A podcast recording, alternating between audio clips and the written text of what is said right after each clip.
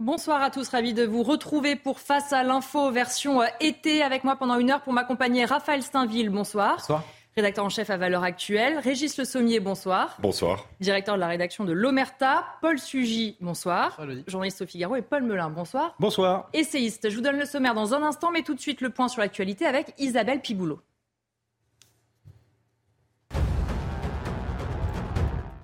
Le désespoir de la mère d'Enzo dans un entretien accordé hier au Figaro. Elle est revenue sur le drame qui a frappé son fils de 15 ans, poignardé à mort pour un simple regard le 22 juillet dernier à la Malherbe dans l'heure. La mère de famille déplore le silence des personnalités médiatiques et interpelle la classe politique. Personne ne parle de mon fils parce qu'il ne vient pas d'une cité mais d'une petite commune, a-t-elle déclaré. Les réseaux sociaux restent dans le viseur de la justice quant à leur rôle dans le harcèlement scolaire. La L'avocat des parents de l'INSEE, la jeune fille décédée en mai dernier à tout juste 13 ans, va engager des poursuites contre TikTok pour mise en danger de la vie d'autrui et complicité de harcèlement. Et puis nouveau record historique du nombre de détenus en France au 1er juillet. Le ministère de la Justice dénombrait 74 513 personnes incarcérées contre près de 73 700 le mois précédent. Avec ce pic inédit, le pays bat pour la sixième fois en quelques mois son nombre record de détenus. Au sommaire donc de votre émission d'aujourd'hui, on commencera par parler euh, international avec vous, Régis Le Sommier. On évoquera l'Afghanistan et les, États, les interdits rétablis toujours plus nombreux. Les derniers en date, eh bien, les instruments de musique. Vous analyserez euh, pour nous cette situation. Paul Sugy ménage un petit peu pour l'instant la surprise de son édito. En tout cas, je vous dis, on va parler d'un objet du quotidien, quelque chose que vous connaissez tous qui va bientôt euh, disparaître et vous verrez, c'est un nouvel exemple des mesures de bon sens et pas franchement révolutionnaire, mais pourtant qui fait quand même débat. Autre sujet de ce soir avec Raphaël Steinville, on va parler euh, du succès des Journées mondiales de la jeunesse. 41 000 jeunes qui sont réunis à Lisbonne. Alors ça sera l'occasion de revenir sur leur histoire et puis notamment leur révolution. Avec vous, Paul Melun, on parlera des bouquinistes symboles aussi de Paris, très appréciés des touristes. Eh bien, ils ne seront pas les bienvenus pour les JO de 2024. La préfecture les sommes de dégager le pavé le temps euh, des JO. Eh bien, on reviendra avec vous sur leur histoire et sur ce que cela dit aussi de notre époque. Et puis on terminera de nouveau avec vous, Régis. On va parler requins et vous nous expliquerez notamment pourquoi ils sont menacés.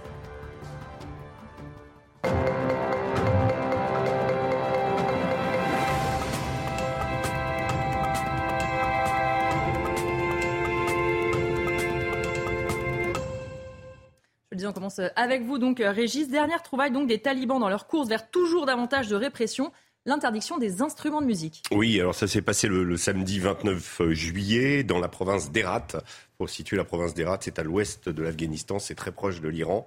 Euh, jugeant, donc, euh, il y a eu un décret qui a été pris, comme quoi la musique était immorale, et c'est le ministère des mœurs afghans qui a décidé de, brûler euh, les instruments et équipements de musique. Alors, ils ont mis le feu à une guitare, un harmonium, un tabla aussi, qui est un, instrument traditionnel, mais aussi des amplificateurs, des enceintes, du matériel IFI, ils ont tout regroupé. Vous vous souvenez que dans le premier gouvernement des talibans, ils avaient fait la même chose avec de la vodka. ils avaient passé, fait passer des chars sur euh, des bouteilles de vodka, donc ils font ça en grande pompe.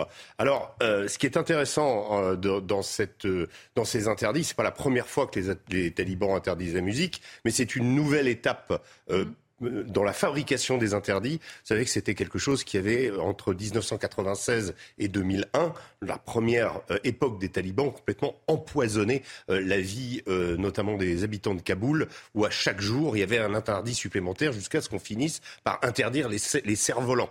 Donc là, ce sont les instruments de musique. Mais alors, c'est très paradoxal, parce que les, les talibans ont un rapport à la musique qui est quand même très euh, très ambigu. Pourquoi il est ambigu? Parce qu'ils fabriquent, ils ont droit à la, dans, dans, dans, la, dans, dans le Coran, dans les, les, les sourates qu'ils mettent en avant pour interdire les instruments, leur permettent euh, de composer des, des, de la musique a cappella, mhm. avec les chants en utilisant uniquement la voix. Ils font ce qu'on appelle des anachides. Les anachides, ce sont des chants qui peuvent vanter les exploits, euh, notamment des talibans eux-mêmes. Il y a des normes, énormément de, d'anachides en Afghanistan qu'on entend dans les voitures, mais, mais mais le paradoxe, c'est qu'ils ne s'interdisent absolument pas la modernité quand il s'agit de ce type de chant. Mm. Donc ils vont utiliser des vocodeurs, exactement comme nos rappeurs, vous savez, mm. c'est qui permettent d'amplifier les voix, etc.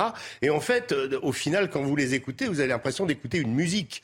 Et, et en fait, donc ils, ils jouent en permanence avec ce paradoxe. Là, ils, en, ils, ils brûlent euh, des enceintes, mais la plupart des talibans, et j'en ai rencontré pas mal, euh, sont, euh, mettent des petites enceintes plutôt discrètes mmh. sur leur mobilette. Ils, ils, adorent les motos. Elles sont très colorées d'ailleurs. Il y a toujours un tapis euh, derrière, c'est des fleurs, etc.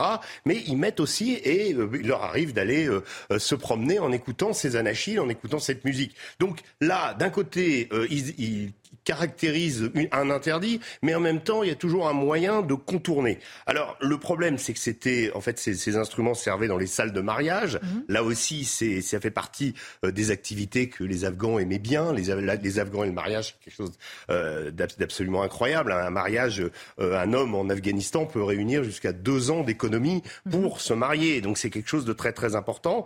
Alors, cette initiative, donc, je disais, le ministère de, des mœurs, en fait, c'est, oui, ce qu'on appelle le ministère de la promotion de la vertu et de la prévention du vice.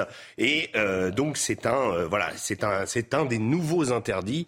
Alors ce n'est pas le seul. Euh, ils ont décidé il y a une semaine, on en a déjà parlé ici, mais je voulais revenir dessus, d'empêcher les femmes d'accéder aux salons de beauté. Mhm. Alors les salons de beauté dit comme ça, ok, bon, mais en fait en réalité les salons de beauté c'était très important pour les femmes en Afghanistan. C'était le seul endroit où la femme pouvait en retirer son voile, être avec d'autres femmes Mhm. sans le regard des hommes. Donc ça lui permettait d'avoir une certaine liberté, euh, de se discuter de beaucoup de choses dans les salons de beauté, notamment de, d'avec qui on allait euh, marier son fils ou sa fille. Il y avait quand même une sorte de de retour du, du pouvoir, d'une forme de pouvoir mhm. euh, féminin euh, dans la décision euh, de la, dans la société. Et là, avec ces salons de beauté fermés, il y en avait beaucoup, hein, Kaboul mhm. notamment, eh bien, les femmes bah, n'ont plus que la, la, le, foyer où, évidemment, elles sont contrôlées par les hommes. C'était vraiment un, un, des derniers endroits où elles pouvaient être libres.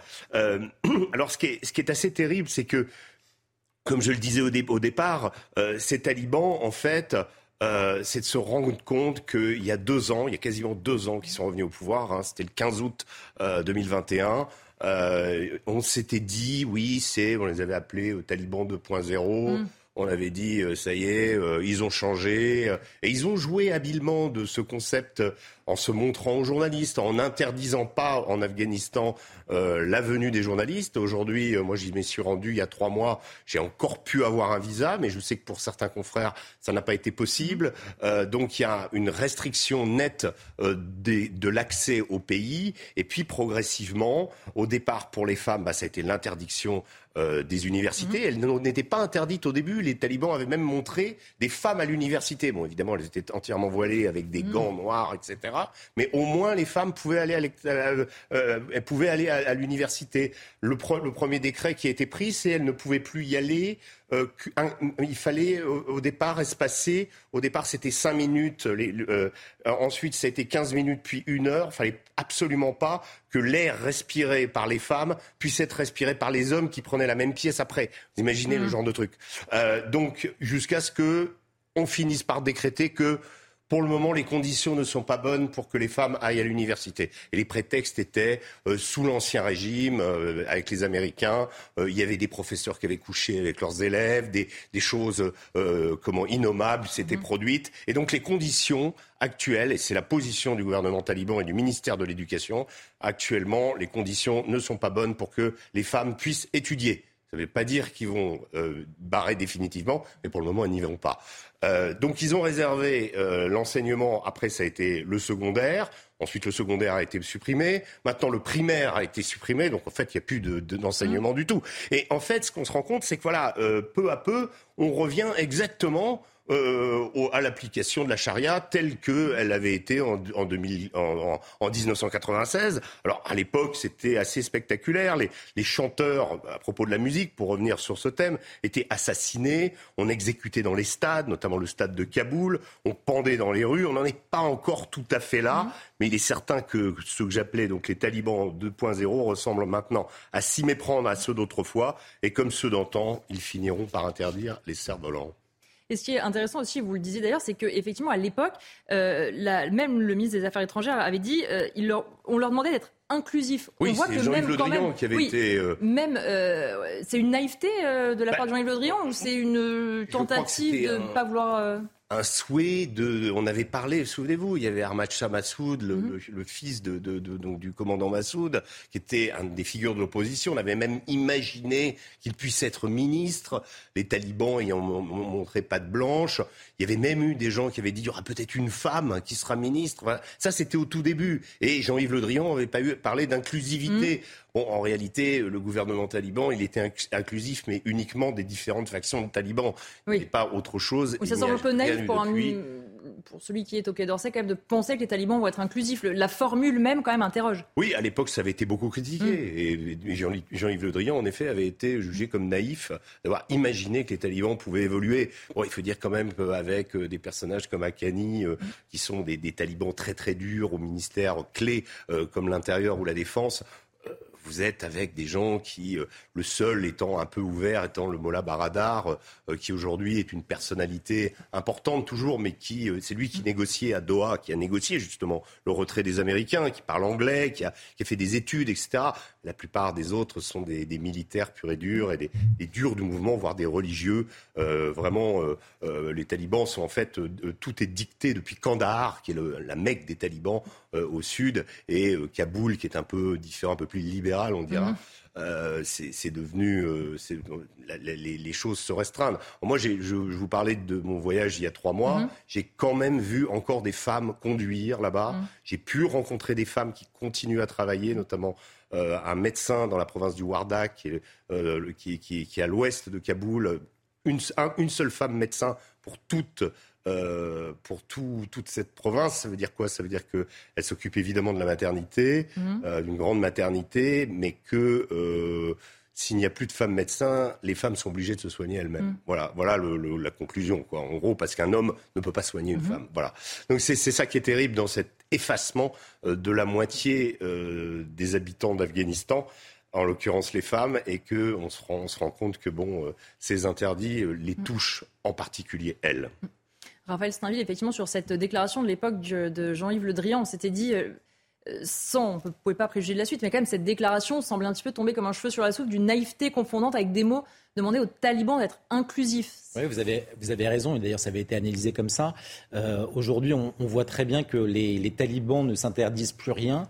Euh, et, j'ai en mémoire, je crois que c'est un, article publié justement dans, dans Omerta, euh, qui, qui, signalait que s'il y a une réussite des, talibans aujourd'hui, c'est justement dans l'abandon de, de, la culture du pavot euh, et, ça me semble intéressant, c'est-à-dire que la, culture du pavot et en fait qui faisait que les talibans étaient des narcotrafiquants, ils avaient besoin de cet argent pour euh, le trafic d'armes. Moi, j'y vois dans, mon analyse le fait qu'après avoir finalement euh, vaincu les Américains, vaincu les Russes, vaincu les Anglais, aujourd'hui, ils ont compris qu'aujourd'hui, plus personne ne viendrait contester finalement mm-hmm. leur pouvoir et leur mainmise sur ce territoire. Et donc, d'une certaine manière, cette culture du pavot qui, qui contribuait à, armer les, les, différentes tribus.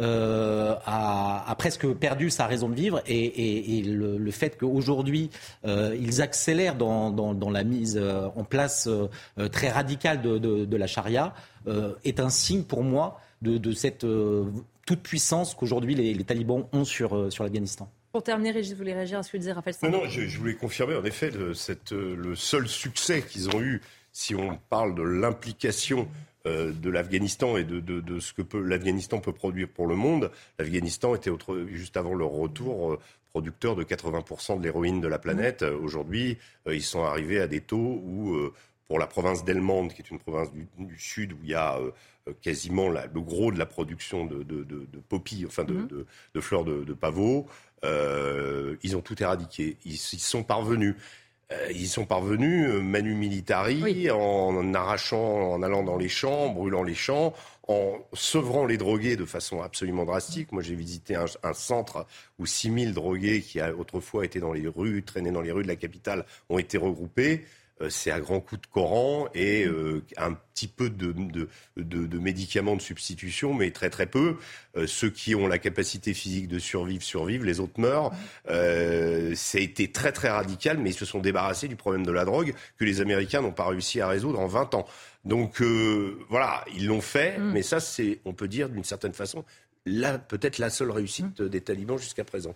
On va changer de sujet avec vous maintenant, euh, Paul Sugy. Vous allez parler d'un sujet qui nous concerne tous, qui vous concerne tous aussi, vous qui nous regardez. Alors, c'est le sujet euh, du jour, peut-être de la semaine dont vous allez nous parler à présent, Paul. Ah, le sujet de l'année, laissez les talibans. Le sujet de l'année, de la décennie. Allez, allons-y. On parle d'un grand débat national, mais d'abord, je vais vous présenter une relique. J'ai eu la chance euh, de me précipiter dans les dernières minutes où on peut encore le percevoir. Vous allez le voir devant vos yeux, peut-être même que je vous laisserai le toucher. Ceci est un ticket de caisse, l'un des derniers.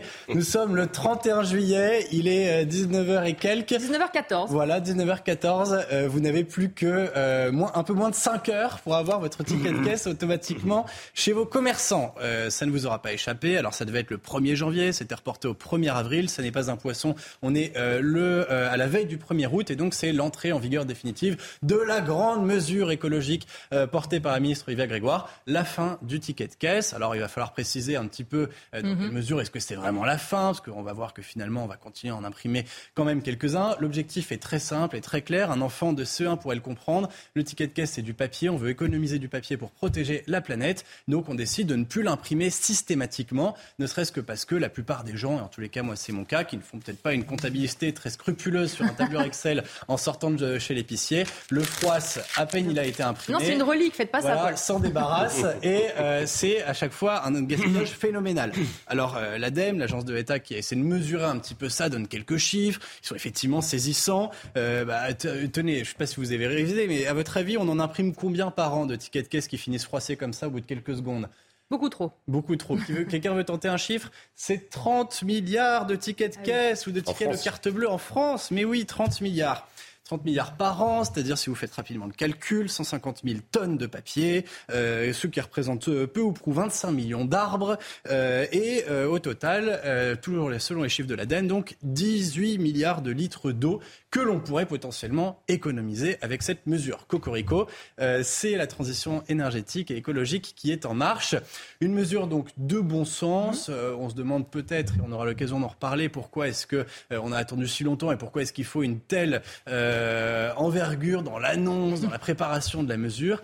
Euh, ça fait grincer quelques dents. Mais enfin, en tous les cas, voilà, la première chose qu'on peut se dire, c'est qu'effectivement, pour tous ceux qui n'ont pas besoin de ce ticket de caisse de manière impérieuse, s'en passer ne sera pas forcément très grave. Vous pourrez toujours le demander et surtout, on pourra euh, l'envoyer par mail. Alors là aussi, ça fait grincer euh, un peu quelques dents. La CNIL a mise en garde. Envoyer un mail de la part d'un commerçant, bah, c'est toujours un peu le véhicule aussi d'un certain nombre de mmh. sollicitations publicitaires. Donc la, la CNIL a demandé à ce que dans l'idéal, les commerçants récoltent le moins possible de données personnelles au moment où, du passage en caisse où ils vont vous demander comment est-ce que, de quelle manière est-ce qu'ils peuvent vous l'envoyer, par SMS ou par mail. A priori, vous n'êtes même pas obligé de donner euh, votre nom au moment où vous laissez, par exemple, un numéro de téléphone pour recevoir ce ticket de caisse, dans la mesure où vous pensez qu'il est nécessaire après pour justifier votre achat. Euh, mais on craint, en tous les cas, que ça puisse servir effectivement à de plus en plus de sollicitations publicitaires. Bon, c'est pas comme si on en avait suffisamment dans notre boîte, euh, dans notre boîte mail. Quelques spams en plus. Bon, et puis il y a aussi un calcul qui s'impose, hein, c'est-à-dire est-ce que finalement le volume de dioxyde de carbone généré par tous ces mails en plus mhm. qu'on va envoyer pour vous envoyer votre ticket de caisse vaut vraiment bien l'économie qui a été faite sur les arbres abattus. Euh, pour l'instant, le calcul n'a pas été fait. Ça, c'est Bercy qui le dit. On n'a pas la réponse, mais en, tous les cas, on a la solution. Alors, vous dites que c'est une mesure plutôt consensuelle, plutôt de bon sens, mais pourtant, elle ne fait pas l'unanimité. Dans l'opposition, par exemple, on dénonce une mesure euh, qui affaiblirait les plus fragiles face à l'inflation. Par exemple, le député Rassemblement national de Moselle, Laurent Jacobelli, dénonce une mesure, je cite, loin des réalités décidées au nom d'une écologie inhumaine, rien que ça. Rien que ça, bah, l'opposition fait ce qu'elle mieux, hein, fait ce qu'elle sait faire le mieux, c'est-à-dire qu'elle s'oppose. Euh, après tout, on est aussi le 31 juillet, ça n'aurait échappé à personne. Les sujets de débat ne sont peut-être pas très nombreux. En l'occurrence, il était invité de la matinale de France Info ce matin, et peut-être qu'en fin d'émission, euh, vos confrères avaient un peu moins de questions euh, pertinentes à poser. Et donc, quand on rame, bah, on propose les sujets qu'il faut la une. J'en sais rien en tous les cas. Est-ce que ça vaut vraiment la peine de créer un grand débat national sur le ticket de caisse? Je ne sais pas. Moi, je propose, parce qu'on est quand même en France mince, qu'on fasse les choses en grand. Je sais pas, on peut faire un Grenelle du ticket de de caisse, des états généraux, pourquoi pas une convention citoyenne avec des citoyens tirés au sort. Bon, euh, qu'on se le dise, je me moque un peu. Il y a effectivement quelques cas dans lesquels on peut imaginer très bien que la disparition du ticket de caisse peut être handicapante. Mhm. Les personnes, par exemple, qui ne sont pas les plus connectées, qui n'ont pas mhm. l'habitude de faire leur compte à partir de leur boîte mail. Euh, on pense par exemple aux personnes euh, les plus âgées, pourquoi mhm. pas. Mais rappelons que les commerçants, à chaque fois, sont censés leur proposer systématiquement, malgré tout, d'imprimer le ticket de caisse si elles en font la demande. C'est-à-dire que c'est une disparition facultative et non obligatoire. N'importe qui qui demande à son commerçant l'impression en bonne et due forme traditionnelle euh, du ticket de caisse ne pourra normalement se voir opposer de refus. Bon, et puis par ailleurs, ce que ces politiques nous disent, Laurent Jacobelli en tête, c'est que en période d'inflation, ça pourrait diminuer la lisibilité euh, de euh, la consommation personnelle, l'évolution des prix. Alors c'est vrai, c'est un réflexe qu'il faudra avoir en théorie. Euh, quand on sort de chez son commerçant, on vérifie le ticket de caisse, on vérifie que la promotion qui a été affichée en mm. magasin a bien été appliquée, qu'on n'a pas compté deux articles au lieu d'un. Cela dit, on peut toujours le faire sur son smartphone si on a opté pour le ticket dématérialisé. Quoi qu'il en soit, c'est une petite habitude à prendre. Et effectivement, je crois malgré tout, si les chiffres que je vous ai cités sont réels, que le, jeu en, en vaut la chandelle. Mais c'est vrai qu'on en arrive malgré tout à une forme de complexification administrative. Alors, il y a ceux qui vont demander le ticket de caisse, ceux qui vont pas le demander mais qui le recevront quand même. Bon, ça ressemble un petit peu à une usine à gaz. Oui, parce que du coup, il y a beaucoup, c'est une mesure générale avec beaucoup d'exceptions, en fait, on s'y perd. C'est-à-dire que du coup, le ticket de caisse ne disparaît pas à la mais fin. Alors, beaucoup d'exceptions. vraiment. À tel point qu'à mon avis, si on imprime le décret d'application, on perd tout ce qu'on a fait d'économie en ticket de caisse. On, on peut l'imprimer en ticket de caisse. On n'est pas loin des 30 milliards de pages de papier. Alors, je vous lise quelques-unes parce que on est quand même dans, dans un pays qui a pensé à tout. Je ne sais pas si McKinsey a bossé sur le coup. Il faudra regarder, mais en tous les cas, ça aurait valu, à mon avis, de mettre tous les grands cabinets de conseil d'affaires publiques du, du, pays sur le dos. Euh, donc, on imprimera obligatoirement et systématiquement le ticket de caisse dans tous les cas suivants il est nécessaire pour obtenir la garantie légale du produit qui a été acheté, donc dans l'électroménager, le jardinage, la mhm. téléphonie, euh, lorsqu'il s'agit de produits qui ont été pesés euh, sur la balance du commerçant, lorsqu'il s'agit aussi de services qu'il faut justifier, par exemple les notes de coiffeur, les notes de garagiste, mais à condition que le montant du service euh, consommé dépasse les 25 euros. Donc le coiffeur ah euh, pour la coupe homme, euh, ça passe pas. A priori pour la coupe femme et le brushing, oui, ça passe large. passe. Euh, les notes d'hôtel et de restaurant, c'est normal, c'est pour faire les notes de frais. Mm. Euh, les journalistes autour de cette table en savent quelque chose. pour tout ce qui est aussi accès à l'autoroute et au parking, évidemment, si on mm. n'imprime pas le ticket de parking, ce sera plus compliqué de sortir la voiture. Pour aussi toutes les opérations bancaires qui ont été annulées, si jamais votre carte bleue mm. ne passe pas parce que vous êtes à la fin du mois et que vous aviez mal calculé votre plafond, eh bien normalement le commerçant a l'obligation d'imprimer le ticket qui justifie de l'annulation de la transaction bancaire.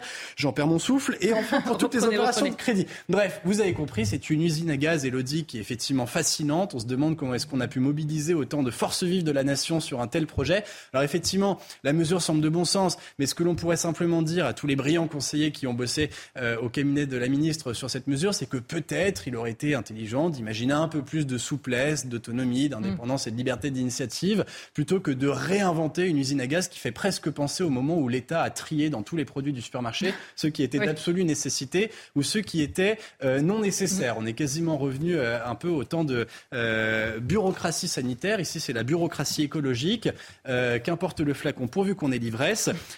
sachant que je précise aussi que la mesure sera évidemment contrôlée parce qu'en mhm. France, non seulement on réfléchit, mais en plus on contrôle. On a tous les talents. Il y aura donc la brigade de répression des fraudes qui va se promener incognito chez les commerçants, vérifier qu'ils ont bien proposé, par exemple, l'envoi du ticket de caisse dématérialisé. Bref. Pour une mesure de bon sens, on en arrive à une complexité administrative et technocratique euh, effroyable, à des débats politiques dont, à mon avis, on aurait tous bien pu se passer. Mais malgré tout, on y est. La France fait un grand pas en avant vers la transition écologique. Qui autour de la table déjà ne prend plus euh, son ticket de carte bleue ou a le réflexe de dire qu'il n'a pas besoin du ticket? De plus en plus, oui. Voilà. Ouais, ouais. En région, on me dit moi, Rémi apparemment aussi, si vous voulez savoir. Mais le, ticket de métro aussi a disparu, non?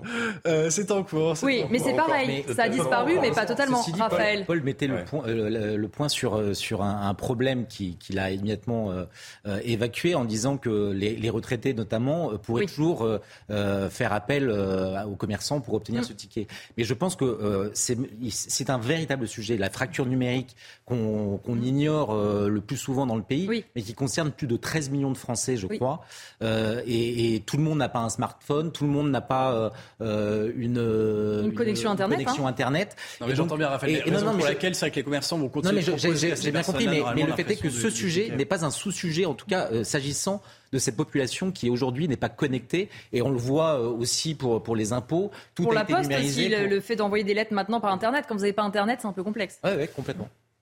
Non, mais je pense qu'il y a effectivement, je suis d'accord avec ce que dit Raphaël, il y a un vrai enjeu, notamment sur le combat que j'ai sur les territoires et la ruralité. Mmh. Il y a un vrai enjeu à avoir ces missions de service public de proximité, à avoir encore des guichets, à encore avoir du papier, parce qu'effectivement, non seulement il y a l'idée de la fracture numérique, et puis ensuite, alors je ne veux pas faire mon, complotiste autour de la table, mais euh, quand il y a, si vous voulez, il y a une certaine évanescence des choses lorsqu'elles sont dématérialisées, tant et si bien que vous donnez tous vos codes, mmh. vous, vous donnez votre email, donc vous êtes harcelé de mails qui ne servent à rien, vous donnez vos codes de carte bleue un peu partout, ce qui fait que quand vous n'avez pas payé votre amende, on vous prend les sous directement, vous n'avez rien vu passer. Donc la dématérialisation est effectivement, euh, si ce n'est un progrès, en tout cas un mouvement naturel de sociétés occidentales, mais euh, j'y mettrai euh, plusieurs bémols. Le bémol effectivement de la fracture numérique, comme le rappelait Raphaël, et aussi le bémol qu'il faut quand même que la CNIL et, Paul le rappelaient, contrôle tout cela et que je ne considère pas ça comme une inflation, une inflation bureaucratique, mais au contraire comme des garde-fous face à des systèmes oui, parce que plus on a de mails et de spam, moins on lira nos tickets de caisse. Oui, c'est ça. déjà, quand on voit l'état de vos boîtes mail aujourd'hui, avec tout ce qu'on reçoit, euh, divers et variés, et souvent pour se désabonner, il faut quand même être très rusé parce que c'est très difficile. Il faut trouver, on est rabattu sur le site, etc. Je Des choses importantes. Quelqu'un qui est pas né avec Internet, déjà que moi je suis né avec Internet, j'ai du mal. Euh, c'est quand même, je trouve, très compliqué. Donc euh, voilà, je pense qu'il faut quand même quelques garde-fous. Bien, merci, c'était très clair pour une mesure qui ne l'est finalement pas tant. on va marquer une courte pause et on se retrouve évidemment avec mes invités pour la suite de Face à l'info. De retour dans Face à l'info, euh, été évidemment avec mes quatre invités. On va parler maintenant avec vous, Raphaël Steinville, des Journées mondiales de la jeunesse. Ce sont les 17e. Elles ont lieu à Lisbonne. Qu'en est-il exactement? Et oui, elles viennent d'ouvrir euh, aujourd'hui euh, de manière officielle. Ce sont les 17e journées, vous venez de le rappeler. Et à l'origine de ces journées mondiales de la jeunesse, il y a un homme, un pape, Jean-Paul II, euh, qui a cette, intuition euh, quasiment euh, dès le début de son pontificat. il se trouve qu'il a été aumônier d'étudiants, il a été professeur, il a toujours eu le souci de la jeunesse et à peine élu, depuis le, balcon de la place Saint-Pierre, il lance ce message à la jeunesse. Je veux m'adresser aux jeunes. Vous êtes l'avenir du monde, l'espérance de l'Église. Vous êtes mon, mon espérance. Nous sommes en 1978. Il faudra attendre en réalité 1984 euh, pour que le pape pose les germes de ce qui donnera plus tard euh, les Journées mondiales de la jeunesse. En 84, donc, il convie une première fois à Rome euh, les jeunes à se rassembler le jour du dimanche rameaux, c'est-à-dire une semaine avant Pâques. à cette époque, en 84, il y a déjà 250 000 jeunes qui se pressent à l'appel du pape. Euh, une nouvelle fois, en 1985, un an plus tard, euh, le pape récidive et invite à nouveau la jeunesse à se rassembler à, Rome à l'occasion du, dimanche des rameaux. Et cette fois-ci, ce seront 450 000 jeunes qui répondent à son appel. Et c'est au terme de ce deuxième rendez-vous que Jean-Paul II euh, demande et, surtout décide de pérenniser ce qui allait devenir les Journées mondiales de la jeunesse, en tout cas sous ce, nom. Elles auront désormais lieu l'été et euh, à raison de deux à trois fois euh, tous les deux ou trois ans. Euh, alors, ce seront bientôt les, les JMJ de Buenos Aires, en, Argentine, en 1987.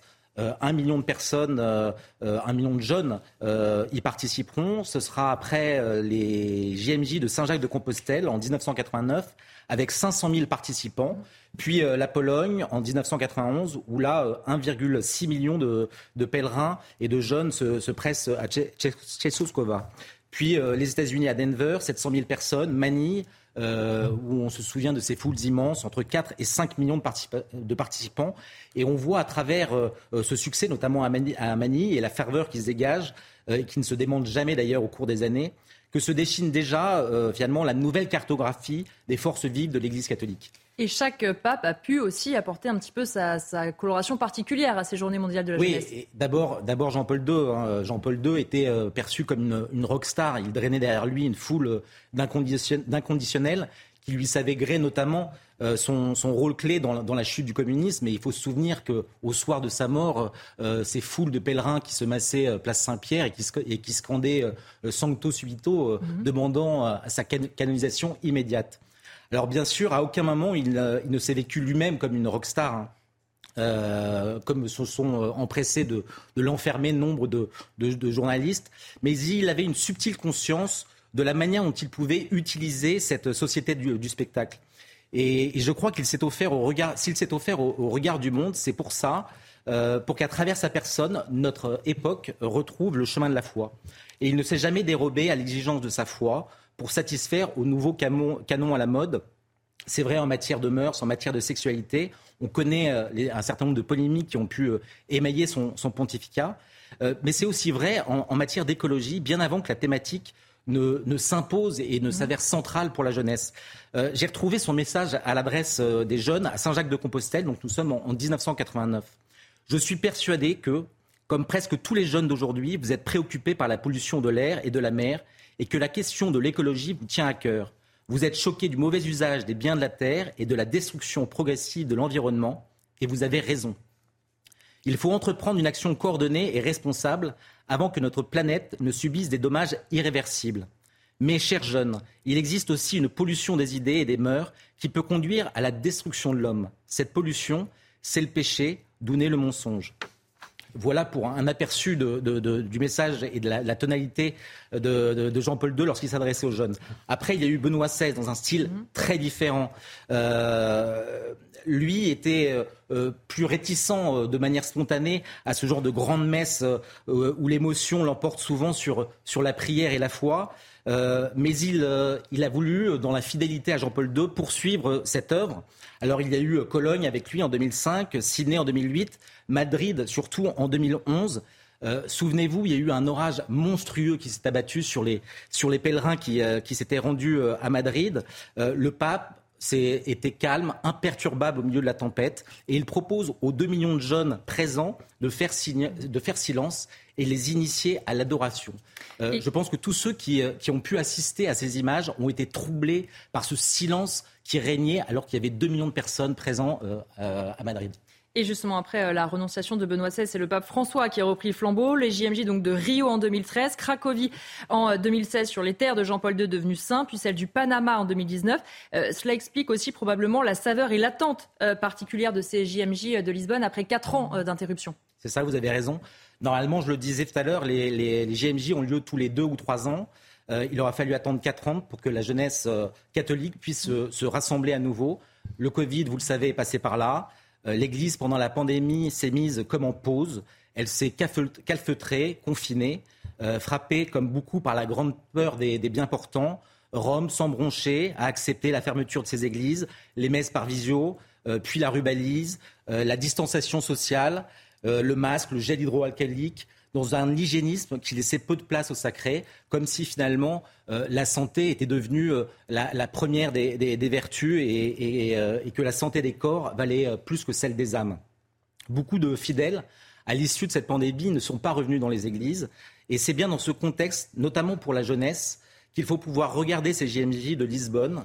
ce sont les premiers JMJ de l'après-Covid un vrai test pour le pape François. Et quel enseignement on peut tirer de la venue de ces 41 000 jeunes Français qui sont allés justement à Lisbonne? Alors, c'est 41 000 Français qui, euh, qui sont venus notamment euh, par des groupes constitués dans les diocèses, mais un certain nombre d'autres Français, euh, de leur propre initiative, vont se mm. rendre aussi à Lisbonne, ce qui fait que ce nombre sera probablement supérieur. D'abord, si on peut se réjouir de, de l'affluence et du dynamisme de ce contingent français, il est faible au regard de la jeunesse de France. Mmh. C'est à la fois beaucoup à l'échelle des catholiques et peu à l'aune de, cette euh, jeunesse. En réalité, et c'est un paradoxe que, relève euh, Jean-Marie Guénois dans, le Figaro, Jean-Marie Guénois qui est un, grand connaisseur de, l'Église de France et, qui, et qui écrit Ce n'est pas tant la génération François que le pape va rencontrer à Lisbonne, mais des jeunes nés vers les années 2000 dans des familles profondément marquées par le pape Jean-Paul II et par Benoît XVI qui arrivent aujourd'hui à l'âge adulte. Alors, qu'est-ce qu'il faut euh, lire à travers cette euh, sociologie de ces jeunes catholiques qui participent à ces JMJ euh, de Lisbonne? D'abord, peut-être la grande fracture entre ce qu'on a pu appeler les catholiques de gauche, qui ont, pour beaucoup, finalement, renoncé à vouloir transmettre la foi à leurs enfants, les laissant libres de croire ou de ne pas croire, libres de pratiquer ou de ne pas pratiquer, d'aller à la messe ou non au risque que leurs enfants, finalement, ne pratiquent plus, perdent la foi ou la remplacent par une sorte de, morale humaniste. à l'inverse, on voit le dynamisme de ce que, de manière peut-être un peu simplifiée, on, pourrait parler de catholiques de droite. Qui justement ont fait le choix de transmettre la foi, de maintenir une pratique religieuse. Et aujourd'hui, on en voit les les fruits à travers cette, cette jeunesse qui, euh, et, les sondages le traduisent d'ailleurs, hein, euh, qui, euh, qui, qui, qui, voit dans, ce, dans ce genre de rassemblement une chance, le fait de ne plus, de ne plus être qu'une minorité. Euh, prise de sacré. En fait, aujourd'hui, ils se vivent comme minoritaires, mais ils voient dans cette minorité euh, une sorte de, zèle euh, apostolique euh, et, une fidélité à, la mission universelle de, l'Église, là où, l'Église, le plus souvent, et c'est peut-être un message à l'adresse du pape François, l'Église, le plus souvent, a finalement renoncé à, cette, mission universelle de l'Église, se, contentant un petit peu comme chez McDo, de, dire venez comme vous êtes et accueillant tout le monde dans ses différences sans vouloir conquérir les cœurs. Paul Sugis, c'est effectivement euh, important pour ces jeunes de se euh, retrouver. On a vu effectivement certains qui sont même arrivés mm. depuis plusieurs jours aussi pour se retrouver entre jeunes presque en marge aussi de l'événement quelque part. Oui, il y, a une dimension, et en, écoutant Raphaël, elle apparaît de façon évidente, euh, identitaire dans les JMJ, pas dans le mauvais sens du terme, mais mhm. dans la mesure où il s'agit d'exprimer une fierté collective, celle d'appartenir à l'Église catholique, c'est-à-dire universelle, et de fait, il n'y a que les JMJ qui permettent de vivre cette mhm. expérience universelle à ce point, c'est-à-dire de se retrouver entre jeunes croyants venus du monde entier, euh, y compris de pays dans, lesquels on ne va pas nécessairement souvent à des mhm. rassemblements internationaux comme, comme celui-ci. Mais je crois que la dimension identitaire, la fierté qui s'exprime aussi à travers ce rassemblement, elle n'est pas la seule. Et moi, quelque chose qui m'a marqué, je participais il y a quelques années à des GMJ, j'ai vu euh, euh, des proches, des amis partir pour celle-ci, euh, c'est que beaucoup y vont dans une démarche de pèlerin. Euh, c'est très intéressant. C'est pas du tout la même chose. Quand on va à un festival, à une manifestation ou quelque chose, c'est la masse, c'est l'effet de groupe qui prend le pas sur tout le reste. Il faut qu'on soit nombreux, qu'on se montre, qu'on s'affiche. C'est la dynamique de groupe. Voilà, et qui est animé par en plus quelque chose de festif, une mhm. dimension qui est tout à fait présente aussi dans les, dans les GMG. Il y a quelque chose de très festif aussi dans les GMG, mhm. bien sûr. Quand on y va en pèlerin, c'est pas seulement ça. C'est une démarche qui est personnelle, qui est une démarche de conversion. Alors évidemment, on n'y va pas dans les mêmes circonstances que quand il y a quelques siècles, on marchait euh, avec ses pieds jusqu'à euh, Compostelle. La, plupart y vont en car, en avion, mais malgré tout, c'est une démarche personnelle de conversion et qui s'exprime notamment dans un moment qui est très très beau dans les JMJ. C'est le moment où, les jeunes euh, demandent le sacrement de la réconciliation, la confession. C'est un entretien individuel avec un prêtre. Il y a beaucoup d'endroits, de temps qui sont prévus dans les JMJ pour ça. Et ça, je trouve ça très beau parce que ça montre qu'au travers de cette dynamique de groupe, chacun y va aussi pour soi-même, pour essayer de renforcer euh, son adhésion à une foi. D'ailleurs, tous ceux qui y vont, tous ceux qui vont au GMJ n'ont pas forcément une foi très solide. Parfois, mhm. certains y vont aussi avec leurs propres doutes, avec leurs propres difficultés de cheminement, mais en demandant, je veux aussi que moi, personnellement, je reçoive quelque chose, une grâce. Et je trouve ça très beau, cette articulation entre la dimension personnelle et en même temps la dimension de groupe qui s'exprime au, au GMG. Régis Le Sommier, ça peut être effectivement un moment important de test, entre guillemets, comme disait Raphaël, euh, cette, euh, cet événement post-Covid, parce que, effectivement, cette période où chacun a été un peu euh, calfeutré chez lui, certains ont pu s'éloigner aussi de cette dynamique aussi un peu de groupe quand même.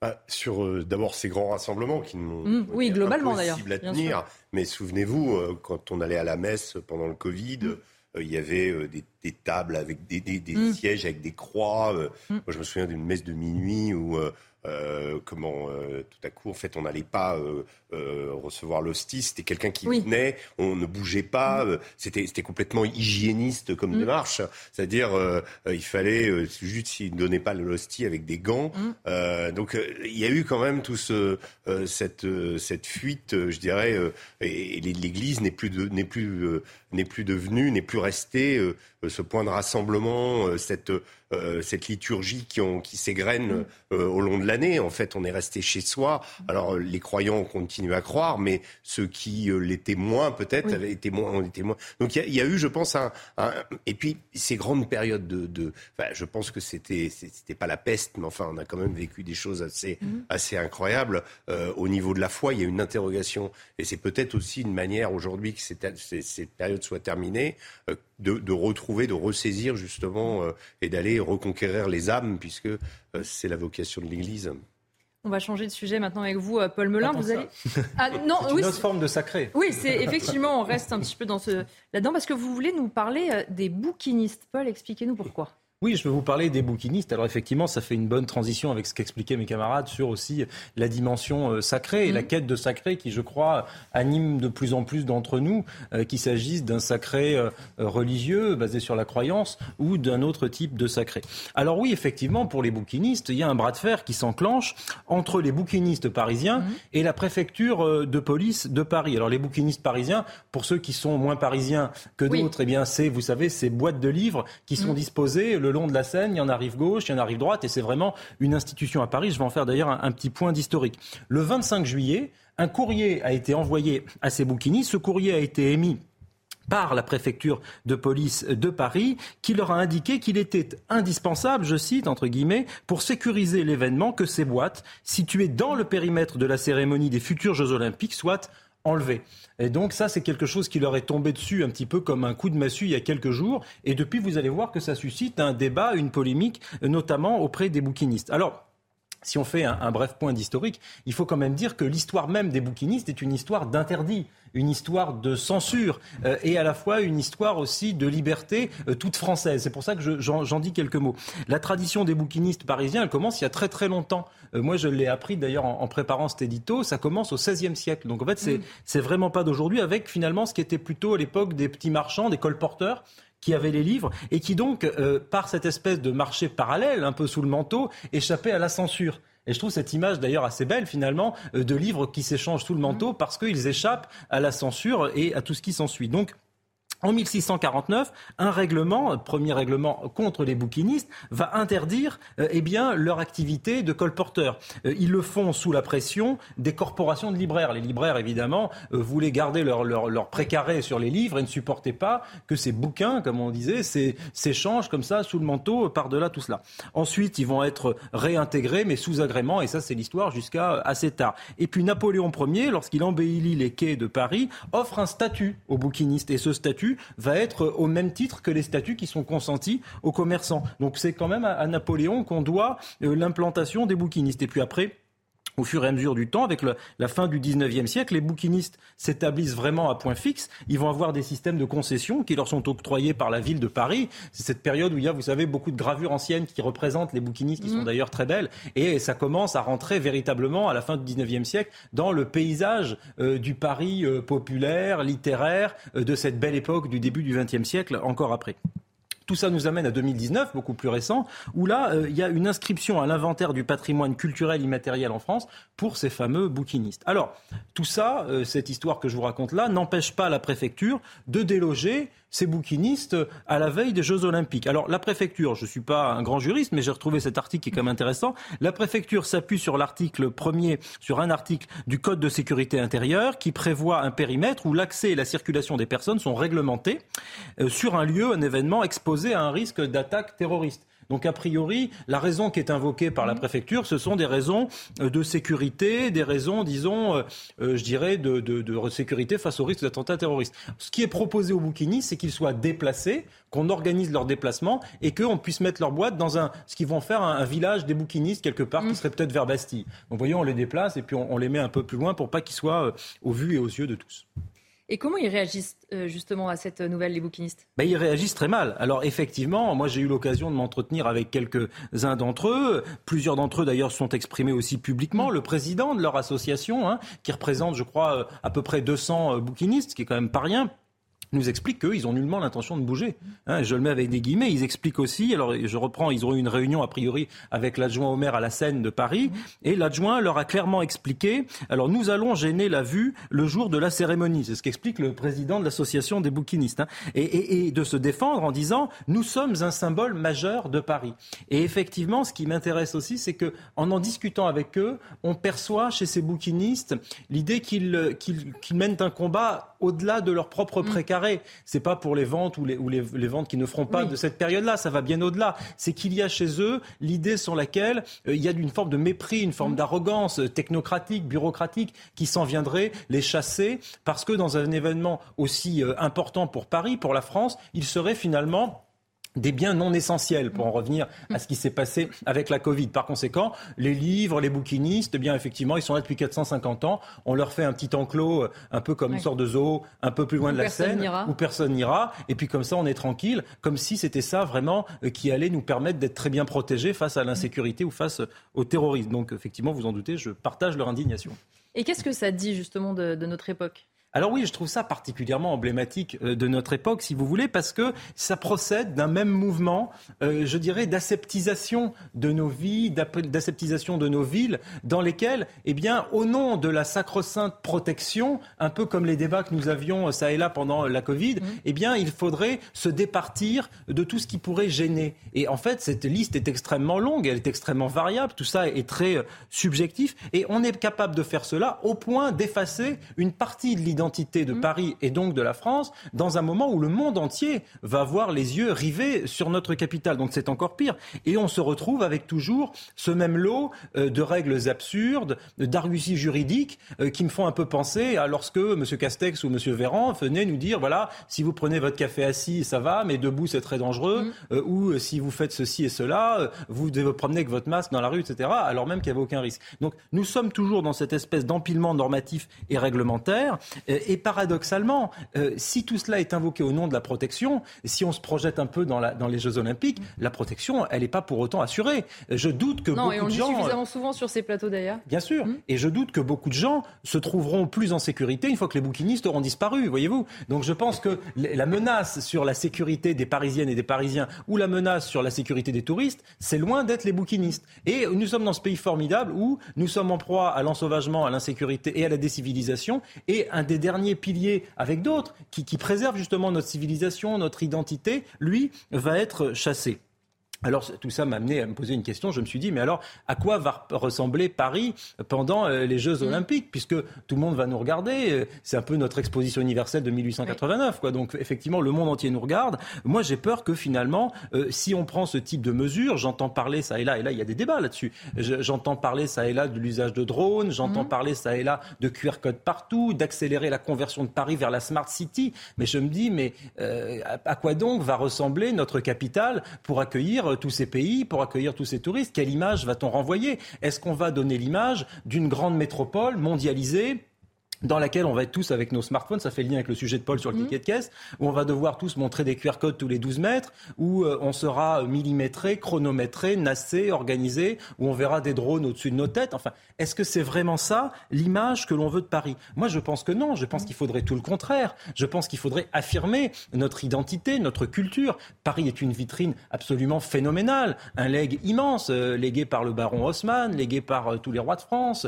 Et donc, c'est ça qu'il faudrait, je pense, mettre en avant. Je pense que tout ça n'est ni un folklore, ni un obstacle logistique pour fonctionnaires de sous-préfecture. Je pense que c'est rien du tout de tout ça. C'est la France et c'est cela qu'il faut montrer au monde. Donc, j'en conclus et je ne résiste pas à vous citer une phrase de Julien Green qui nous dit un livre est une fenêtre par laquelle on s'évade. Et donc je trouve cette idée très belle. Et dans ce monde bien souvent euh, corseté, bien souvent euh, fait d'empilement de normes et de restrictions, gageons que les bouquinistes gagneront leur combat.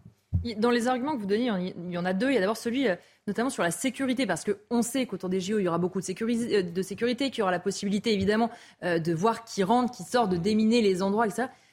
Comme vous le disiez, on a du mal à penser, Régis, que vraiment la principale menace là, c'est donc quelqu'un, un bouquiniste qui aurait mis une bombe dans son livre. Oui, mais c'est ça un petit peu, je pense, parce que c'est poussé à l'extrême, mais c'est la réflexion de la préfecture. Si elle restait, enfin si ces boîtes restaient là, bon, on pourrait imaginer que dedans, comme elles vont être fermées, bon, voilà.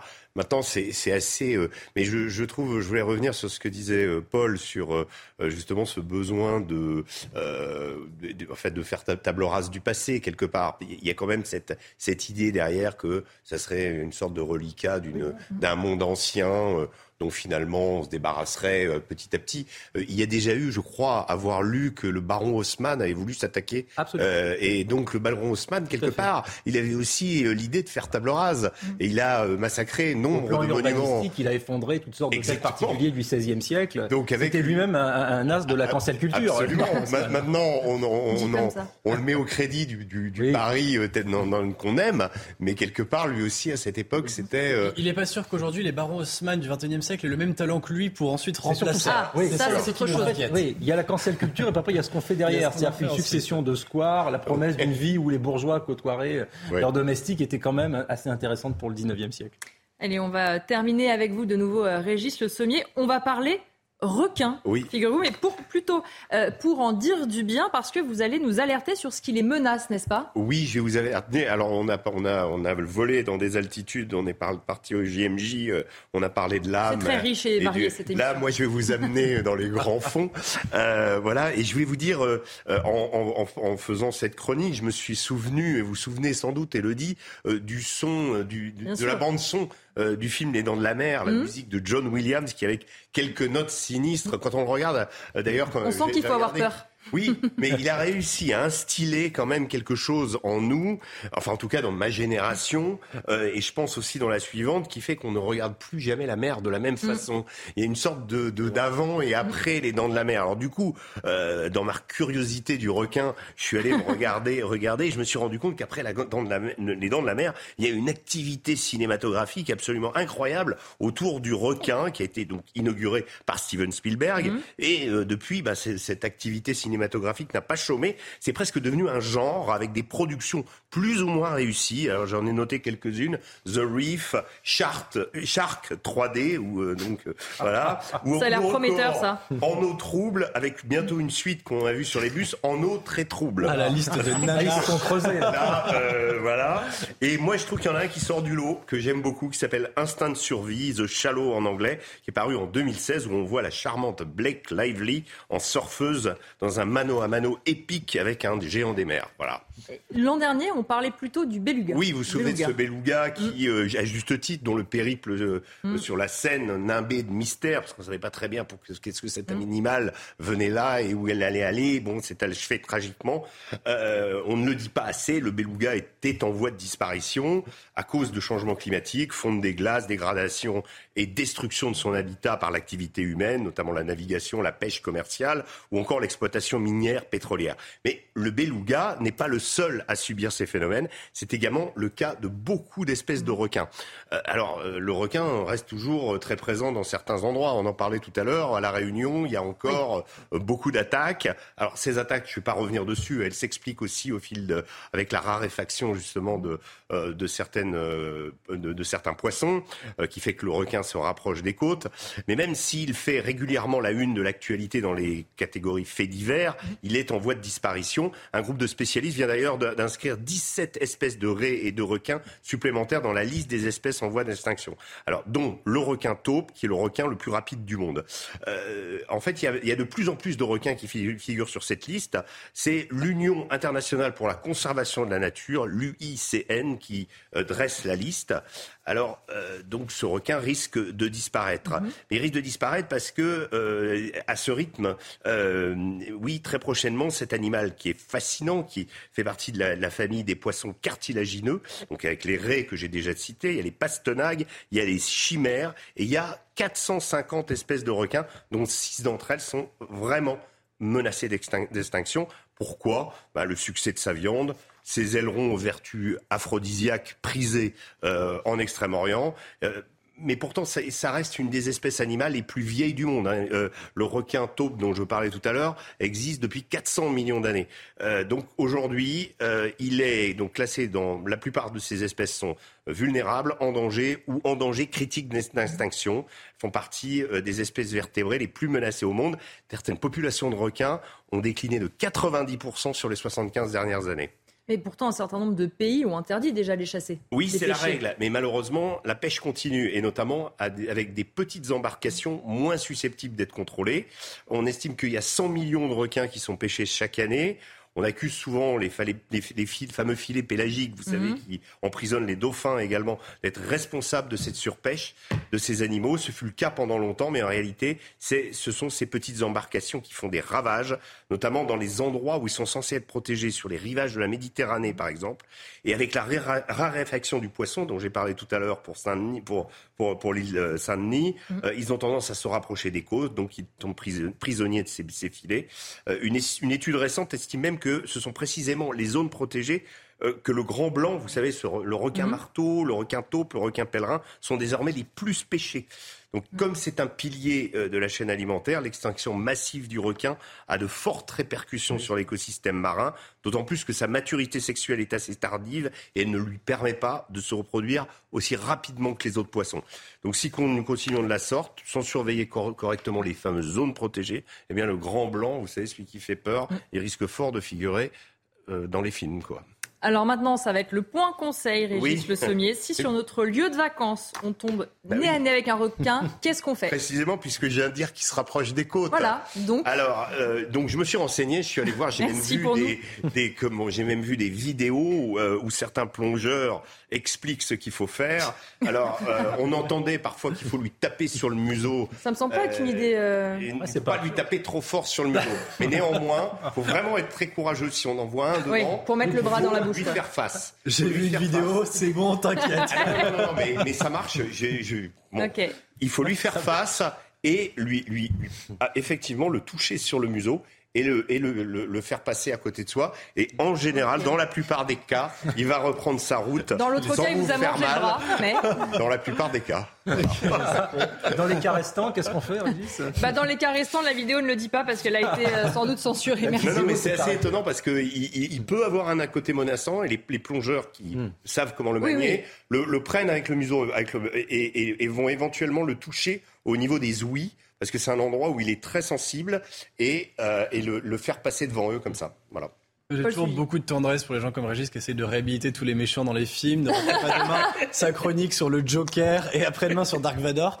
Euh, sur la Réunion, je crois que c'est pas seulement la réflexion de l'espèce, mais c'est aussi que, au nom, mais c'est toujours le cas en matière d'écologie, quand il y a comme ça une crise qui se déclenche, la France fait toujours du zèle. Et effectivement, au nom de la lutte contre la surpêche, on s'est interdit complètement toute mesure préventive. Et le préfet a dit entre les requins et les baigneurs, je préfère les requins, enfin plutôt les surfeurs mmh. en l'occurrence, qui sont gênés. Et c'est vrai que du coup, pour les créoles qui nous regardent, c'est quand même un autre problème, c'est qu'on va tellement loin dans le fait de s'interdire toute mesure préventive mm. que du coup on peut plus se baigner que dans le lagon. C'est-à-dire qu'il vous savez qu'une infime partie des plages de la Réunion, c'est un peu dommage aussi. peu de Il y a un, équilibre à, trouver peut-être entre deux. L'équilibre qui n'a pas été trouvé pour l'instant.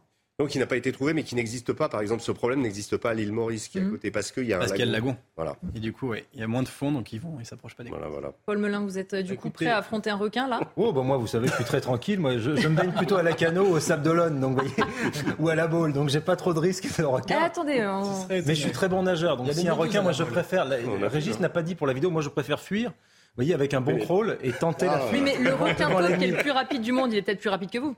Oui. C'est pas possible. vous n'avez jamais vu nager le crawl, Elodie, c'est pas possible. Je vous crois. Mais en revanche, effectivement, ça pose la question de toutes ces espèces dont on parle qu'on n'imagine pas forcément euh, sur la voie de la disparition et euh, on fait pas les requins, on se dit pas tout de suite il y a un souci avec l'espèce. Non mais ça, ce qui est pour le coup bien plus effectivement inquiétant, c'est aussi ce que disait Régis sur l'esprit de la chaîne alimentaire et sur mhm. le rôle majeur euh, qu'ont les requins dans nos océans. Et ça dit beaucoup, malheureusement, de l'état terrible de nos océans, de nos mers. Euh, là, on voit que la mer Méditerranée est à 28 degrés, je crois, en surface, qui est absolument euh, historique, avec l'état des fonds marins qui sont euh, parfois dans des états terribles, avec les coraux qui sont de moins en moins présents, avec les problèmes de la surpêche dans lesquels, effectivement, nous avons, avec ces énormes filets et ces chalutiers pêcheurs, des problématiques de pollution et des problématiques également par la surpêche d'un certain nombre de poissons qui sont tués alors même qu'ils ne sont après rejetés à la mer. Donc les océans sont au cœur du problème. Le problème, si vous voulez, c'est que c'est un peu comme avec le Titanic et l'iceberg, c'est-à-dire qu'on voit que la partie euh, émergeait. Par conséquent, on se préoccupe peut-être moins de l'état des fonds marins. Alors, gageons que tout cela évolue avec le temps et avec les, documentaires qui ont été faits, les préoccupations des gens évoluent. Mais bien sûr, je crois que ça dit aussi beaucoup de ce que l'on doit faire sur Terre et de la façon dont on doit réfléchir à ces grands euh, cargos qui croisent dans les mers du monde entier euh, et qui croisent pour le commerce mondial, à la mondialisation, aux questions plus généralement de l'écologie avec la démographie. Et tout ça nous invite, en tout cas, à penser ça de façon holistique, de façon globale, et pas seulement par le petit bout de la lorgnette du, ticket de caisse, pour en revenir à, ce que nous disait Paul tout à l'heure. Merci en tout cas à tous les quatre, Régis Lomier, Raphaël Steinville, Paul Sujet, Paul Melun d'avoir été euh, mes invités. On se retrouve euh, demain en Face à l'info euh, avec les mêmes partenaires de jeu. Et puis tout de suite, évidemment, c'est la suite des débats sur CNews, Elliott Deval et l'heure des Pro 2.